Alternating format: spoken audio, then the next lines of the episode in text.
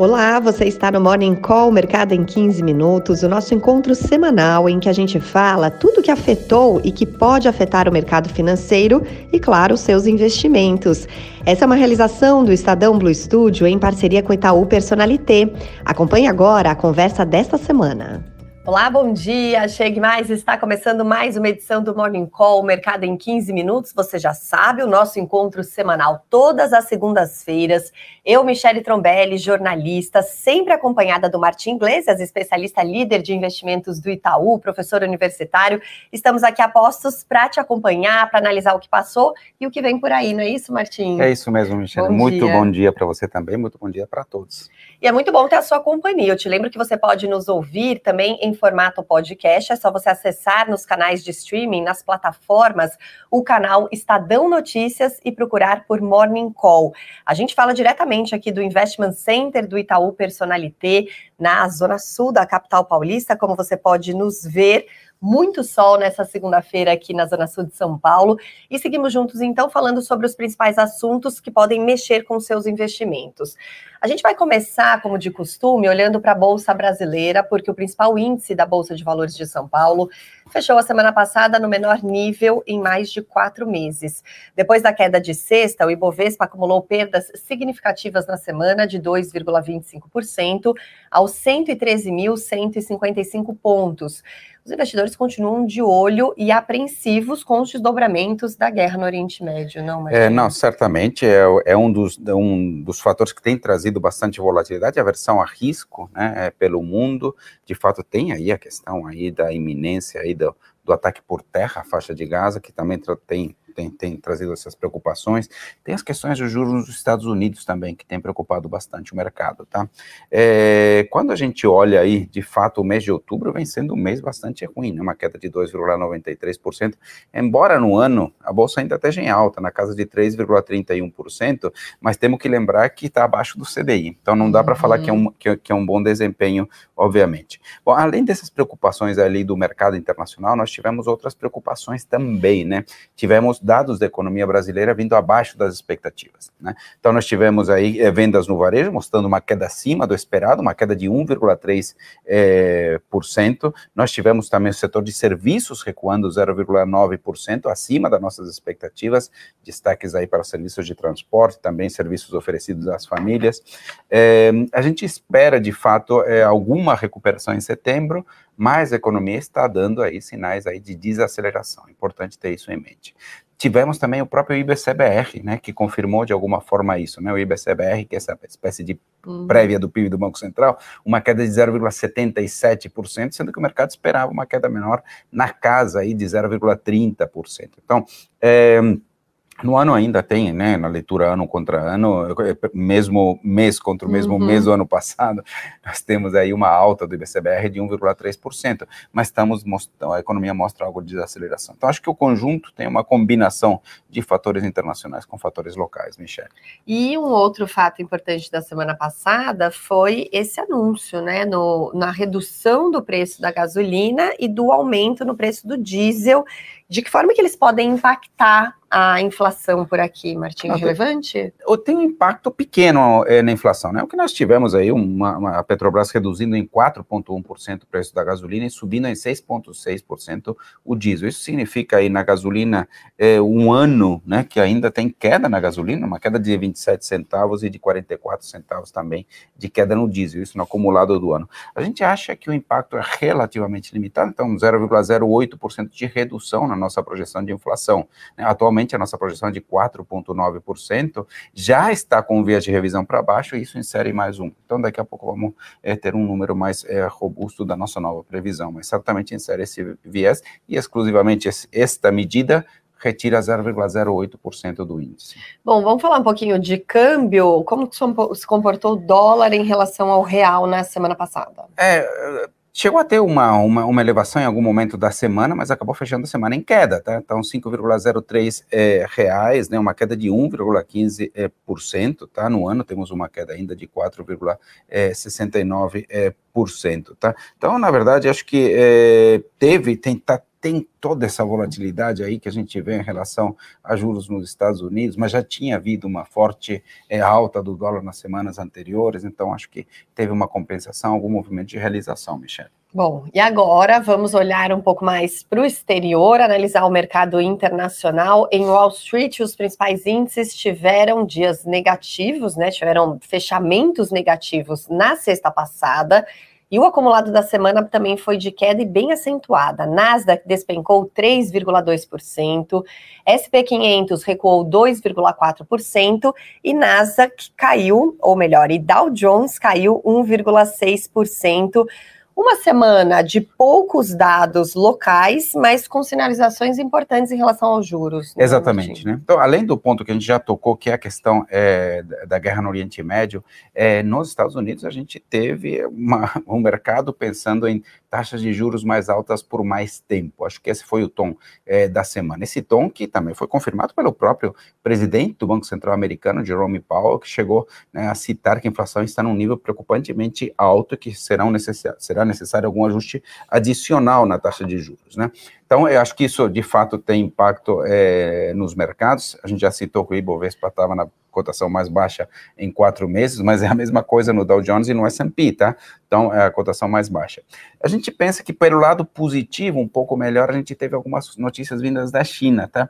É, a China que a gente vinha, o mercado vinha revendo cada vez mais para baixo as projeções é, de crescimento, desta vez é, surpreendeu para cima, né? Hum pode ser, a impressão que dá é que tenha passado pelo pior momento. Então, o número que veio aí é de, de crescimento ali de 4,9%, então é um, um, crescimento no terceiro uhum. trimestre importante é, do PIB chinês, é, puxado aí particularmente por produção industrial, vendas no varejo, investimentos em ativos fixos. É, no fim das contas, a nossa projeção acabou melhorando para o fim do ano. Tá? A gente tinha uma projeção para fechar o ano com crescimento de 4,9%, e agora a nossa projeção é de 5,3%, incorporando aí esses fatores positivos que apareceram durante a semana. E a China indo bem, é bom para todo mundo. É bom, né, é bom para todo mundo, é bom, é, é, é demanda de algumas commodities, né, minério de ferro, então certamente tem alguns impactos positivos, particularmente aqui para a economia local.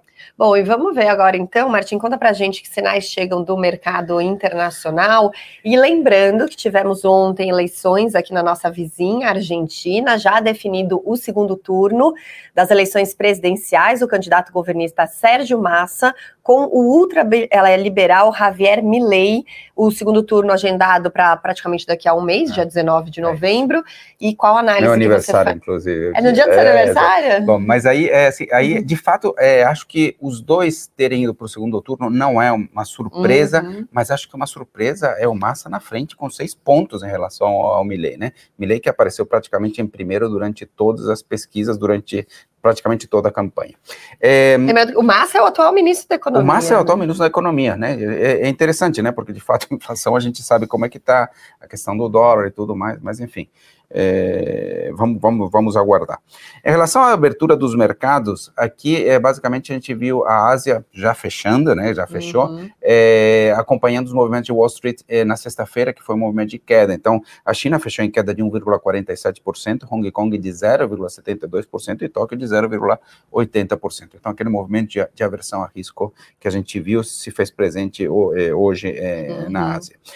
mas na Europa também, estamos com dados negativos aqui, né, também incorporando ainda esse mau humor, títulos do Tesouro já sendo negociados acima dos 5, tá? Um patamar de referência importante, títulos do Tesouro americano, americano. acima dos 5%. Na Europa, 0,31% é a queda e futuros de Nova York em queda também, 0,48% o Dow Jones futuro e 0,47% de queda o S&P é, futuro. Petróleo relativamente controlado, uma pequena queda hoje, inclusive, 87 dólares o barril WTI e 91 e pouco, quase 92 é, o Brent. Então, uhum. pelo menos pelo lado do petróleo, não temos aí é, alguma notícia ruim.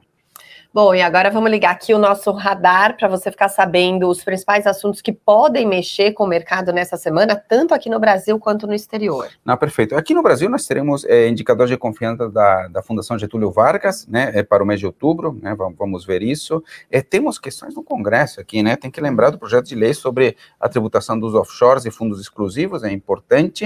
Vamos ver pode ser que haja uma votação amanhã.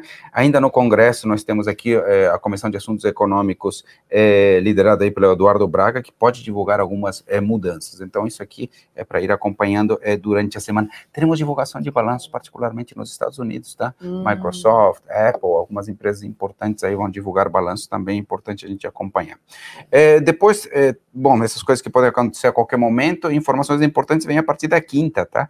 Aí nós teremos o IPCA 15 de outubro, a gente espera uma alta de 0,14%, é, por cento, o que significa uma desaceleração em relação à inflação. Uhum. Teremos na própria quinta também o PIB é, do terceiro trimestre nos Estados Unidos, super importante, certamente, e na zona do euro vamos ter a reunião de política monetária do Banco Central Europeu, né? Importante também.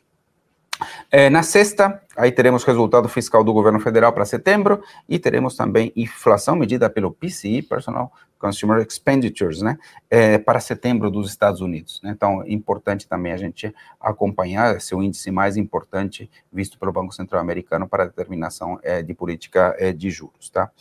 É, então, acho que é por aí. Basicamente isso. É. Oh, e você deve ter percebido que ao longo dessa edição, de várias edições aqui do Morning Call, a gente fala muito a respeito sobre essa taxa de juros americana, os treasuries, né? Os, é. os juros futuros ali dos Estados Unidos. E eu gostaria de falar hoje, para a gente fechar aqui com o Martim, um pouquinho sobre a importância dos treasuries para o mercado financeiro. É, explica para a gente a relevância que eles têm, inclusive para outros tipos de investimento também, Martim, pois por é, favor. Pois é, os títulos do Tesouro são americanos, são mais ou menos como os nossos títulos do Tesouro aqui, né? Então, títulos que representam a dívida pública soberana é, dos Estados Unidos, né? Esses títulos, durante a semana passada, chegaram a ser negociados na casa dos 5, né? Hoje já está um pouquinho cinco, uh, acima dos 5%, uh, por cento, né? Basicamente por preocupações que vêm de vários uh, lugares, tá? Uhum. Uma preocupação em relação à inflação, é uma preocupação também com relação ao déficit público americano, tamanho do endividamento americano, certamente coloca uma pressão sobre, so, so, sobre o preço, elevando as taxas, tá? É, o importante é que é, os títulos de, de, de 10 anos, particularmente os títulos longos do Tesouro Americano, são referência de taxas para basicamente todos os outros ativos no mundo. Então, é, o quanto que pagam os títulos soberanos de diversos países, tudo isso está indexado de fato ou leva em consideração a taxa de título do Tesouro. Então, subindo as taxas dos títulos do Tesouro americano, sobem também as taxas é, dos títulos de outros países, as taxas de juros das empresas americanas, né, o mercado de ações também sofre de alguma forma, começa a exigir mais rentabilidade. Ao exigir mais rentabilidade, tudo isso acaba provocando, na verdade, uma realocação de portfólio, uma queda dos ativos de risco e um redirecionamento para os títulos do Tesouro americano. Então, eles servem de referência para balizar basicamente todo o sistema eh, financeiro, inclusive as taxas de empréstimo, não só dos títulos, mas as taxas de empréstimo dos bancos. Então, é uma referência importantíssima e o fato é que a gente está trabalhando com as taxas provavelmente nos níveis mais altos das últimas décadas, né?